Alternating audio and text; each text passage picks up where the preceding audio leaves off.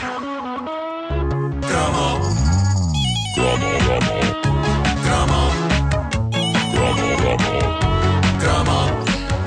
caderneta de cromos é patrocinada pela I, são chamadas grátis entre TMNs.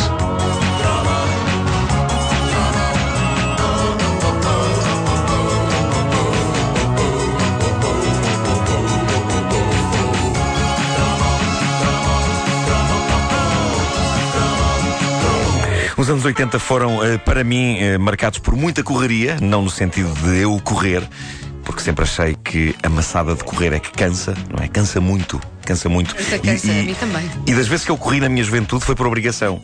Ou porque estava quase a perder o autocarro para a escola, ou porque tinha um professor de ginástica a dizer que eu tinha de dar não sei quantas voltas na pista de atletismo do pátio da escola. E se me perguntarem, então e correr por vontade própria? Respondo, não. Não. De certa forma, eu lá no fundo até gostava que metessem sempre a guarda-redes nos jogos de futebol da escola, porque era da maneira que a corrida ficava para os outros. Eu passava boa parte do tempo do jogo pacatamente parado na baliza e só me mexia para defender. E eras Quando- um bom guarda-redes ou Não, por quando, quando eu digo defender. Era quando a bola te acertava. É defender a cabeça. Ah, defender a tá bem, tá cabeça. bem, sim, sim. Encolhendo-me todo para não levar com a bola com toda a força na cara. Nesse tipo de defesa, pode dizer-se que eu era um grande, um grande guarda-redes. Um grande, grande guarda-redes. Um guarda-redes quase ao nível de um. Inserir aqui o nome de guarda-redes bom. É um novo método que eu tenho Queres para tornar, uma ajuda, tornar a experiência mais interativa. Como eu, como eu não percebo de futebol o Olha, dou um prodome. Para. Olha, boa. Então, espera, então deixa-me repetir a frase. Deixa-me repetir a frase então. Eh, quando eu digo defender, evidentemente que me refiro a defender a cabeça, encolhendo-me todo para não levar com a bola com toda a força na cara. Nesse tipo de defesa, pode dizer-se que eu era um grande guarda-redes, um guarda-redes quase ao nível de um. Prodome. Eh, adiante. Mas sim, o- os anos 80 foram feitos em parte por eh, corrida heroica, de que já falámos. Nós crescemos a olhar para as vitórias olímpicas de Carlos Lopes e Rosa Mota com orgulho e felicidade, e mesmo eu, na minha falta de jeito para a ginástica, dei por mim a ficar motivado para as corridas em círculo no pátio da escola, lá nas aulas de educação física. Não só por causa de Carlos Lopes e Rosa Mota, mas porque, ali a abrir a década de 80, em 1981, o filme de que se falava na altura transformou a corrida numa coisa tão épica, tão digna, tão heroica e apelativa que era impossível voltar a correr sem ouvir na nossa cabeça. Quer dizer, hoje ouviríamos mesmo, porque muita gente corre com o leitor de MP3 e já não precisa de ouvir coisas só na cabeça. Mas era impossível voltar a correr sem ouvir isto na nossa cabeça.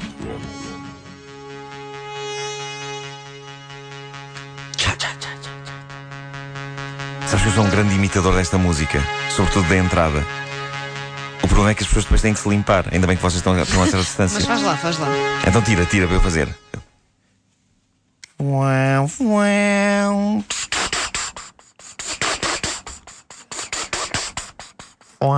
Uau. Eu faço isto, mas as pessoas depois têm que Ah, se limpar. não, mas quase, quase igual. porque. Agora não faças um comboio e faz a música. Uau, uau. Bom, Vamos lá ver se eh, corresponde, se corresponde. Não, é fã, fã. É, Tal mas e É, aqui, ainda, aqui agora ainda, o- ainda não está a parte do. É um bocadinho mais à frente. Sim. Mas o fuan, fuan, é pá, tal Peraí, e peraí. qual, tal E e o qual. tch, tch, tch. É agora, pera, pera, pera. pera.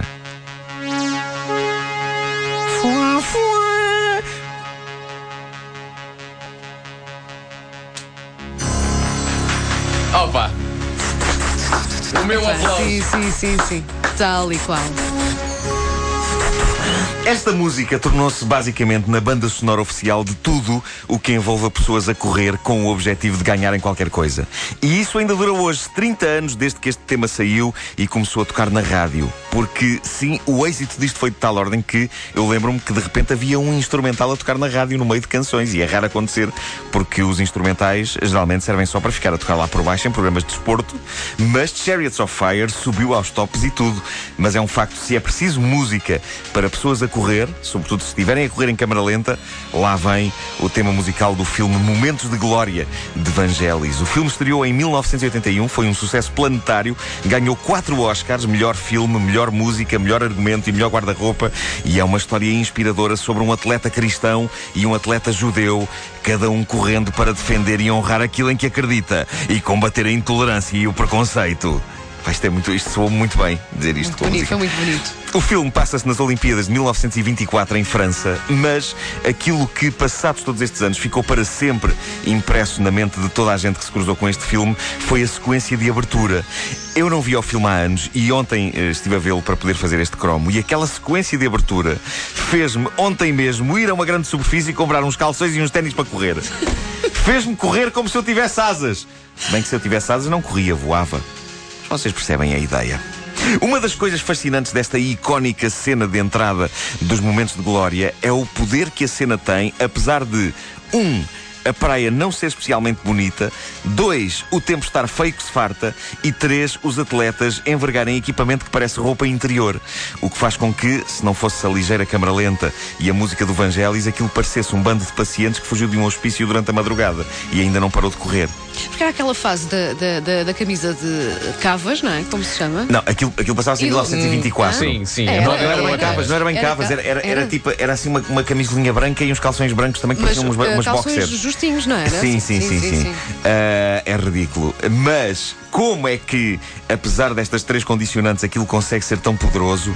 Eis o milagre do cinema. A verdade é que aquela corrida na praia só podia ter acontecido com aquele tempo invernoso. Meu Deus, como seria diferente a abertura de Momentos de Glória se tivesse sido filmada em armação de pera em agosto? Nada como imaginarmos. Wanda, podes pôr a música no início? O que é que tu vais fazer?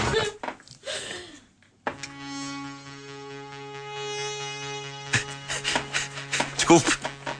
Desculpe. Com licença. Peço desculpa, não vi o puto. Desculpe. Oh, é pá, veja lá como é que anda. Peço desculpa. Cuidado, cuidado. Ei, aos seis daquela moça. Cuidado. É pá. Com licença. Com licença. Cuidado. Cuidado aí com as raquetes, me andas com isso na cara.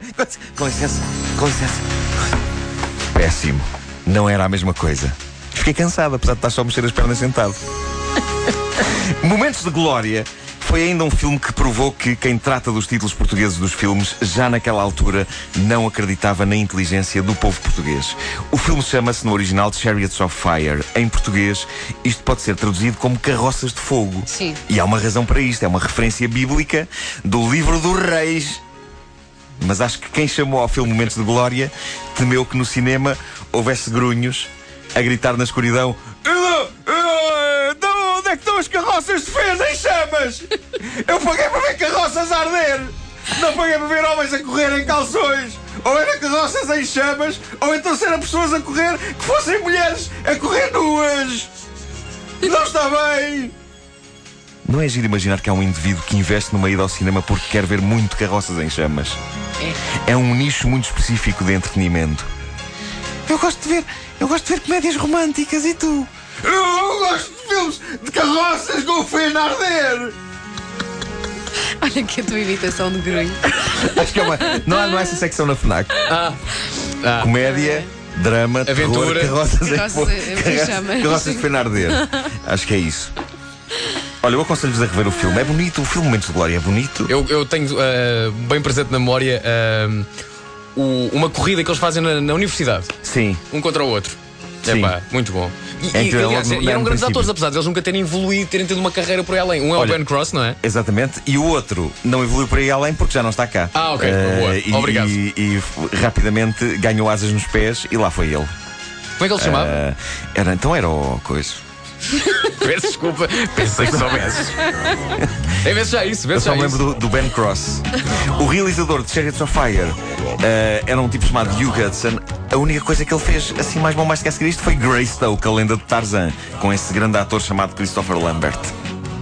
O Christophe Lambert! A caderneta de cromos tem o patrocínio e são chamadas grátis entre TMNs.